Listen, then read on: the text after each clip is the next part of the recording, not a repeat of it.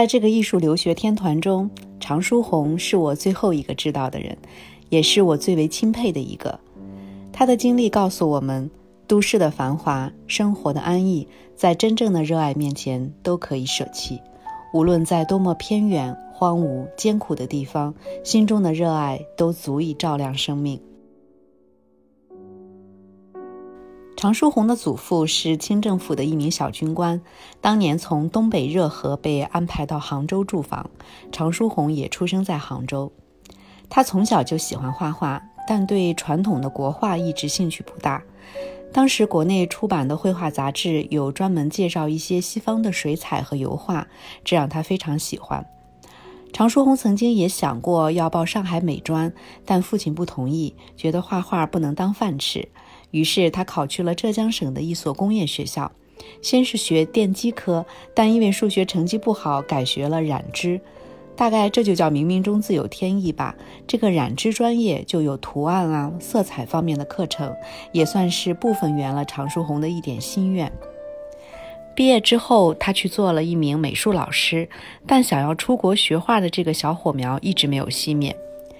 一九二七年，三十多岁的他有了自费去法国留学的机会，在那里他如饥似渴地学习，以油画系第一名的成绩从里昂国立美术学校毕业，之后又到巴黎继续深造，举办个人画展，作品也多次参加了法国国家沙龙展，还拿过几次奖。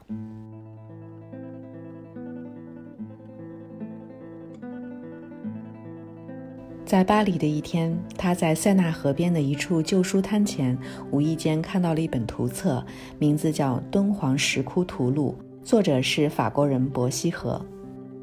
这位伯希和曾经和英国人斯坦因一起，从敦煌的那位王道士手里骗走了大量的经书和壁画。虽然书中都是一些黑白照片，但常书鸿却被上面的线条、人物造型所震惊。在他看来，这些一千多年前的艺术作品，笔触的奔放程度，甚至比当时的现代野兽派的画还要惊艳。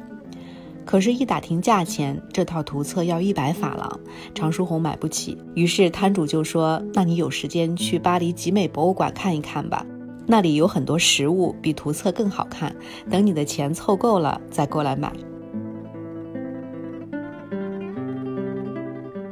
于是第二天一大早，常书鸿就到了巴黎集美博物馆，在那里他看到了大量的唐代绢画，从时间上说，比意大利文艺复兴的先驱乔托早了七百多年。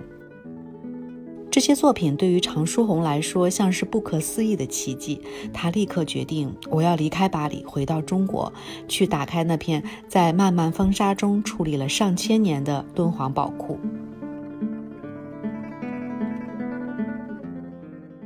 为什么常书鸿会在如此短的时间内做出了一个这么大胆而果断的决定呢？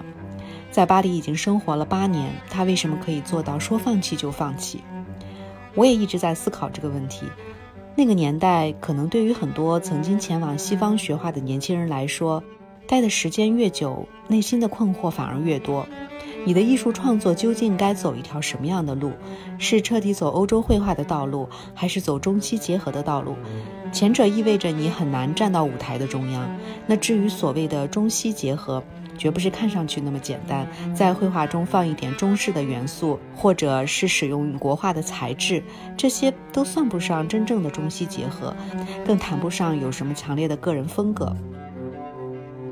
我觉得常书鸿真正要寻找的是一种踏实安定的感觉吧。他自己在自传中是这么写的：“我是一个倾倒在西洋文化。”而且曾非常自豪地以蒙帕纳斯的画家自居，言必称希腊罗马。现在面对祖国如此悠久灿烂的文化历史，我感到很自责，真是惭愧至极，不知该如何忏悔才是。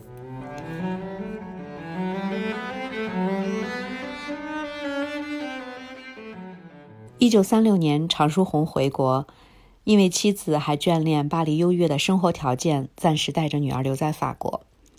刚回国第二年，就赶上了抗日战争。他一路颠沛流离，辗转北平、南昌、昆明，最后来到重庆。直到一九四二年，教育部准备筹建敦煌艺术研究所，常书鸿在朋友的推荐下，终于获得了前往敦煌的机会。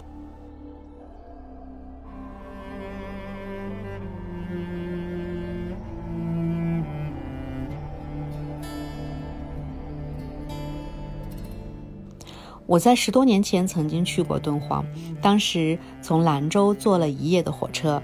那时候呢，出租车太贵，网约车还没有出现。我们是拜托青岛的朋友帮忙，在当地找了一位司机去火车站接我们。下火车时天刚蒙蒙亮，五月清凉的天气是敦煌留给我的第一印象。常书鸿回忆，他第一次从兰州到敦煌，虽然是乘汽车，但还是走了一个多月。从安西到敦煌的最后一段行程，连破旧的公路也不见了。他是靠骑骆驼走了好几天，才最终见到了魂牵梦系的千佛洞。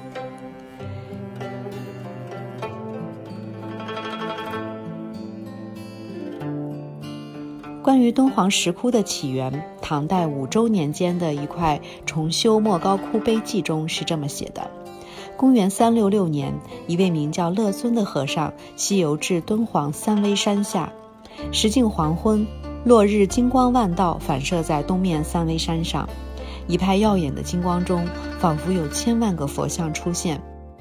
乐尊和尚把幻觉当真，认为这里是一块圣地，并凿下了第一个石窟。不久之后，又有一位法良禅师从东方来到这里，在乐尊窟的旁边凿下了第二个洞窟。此后，从十六国到魏、隋、唐、宋、元，一千多年的时间，历代石窟陆续不断的被修建起来了。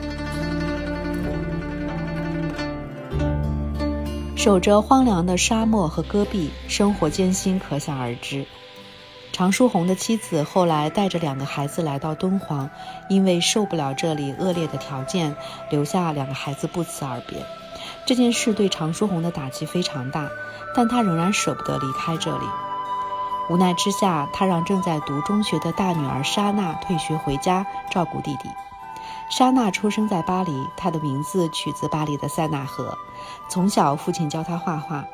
莎娜说：“退学之后，父亲是这样安排她每天的学习的：早上起来先练习书法，然后学习一小时的法语，接着是董希文先生辅导他语文和西洋美术史，再有苏银辉先生辅导中国美术史。董希文和苏银辉都是当时跟随常书鸿一起在敦煌的两位非常有成就的艺术家。”除此之外，常书鸿还要求女儿和大人一样，每天去洞窟临摹壁画，将各个洞窟的重点壁画全面的临摹一遍。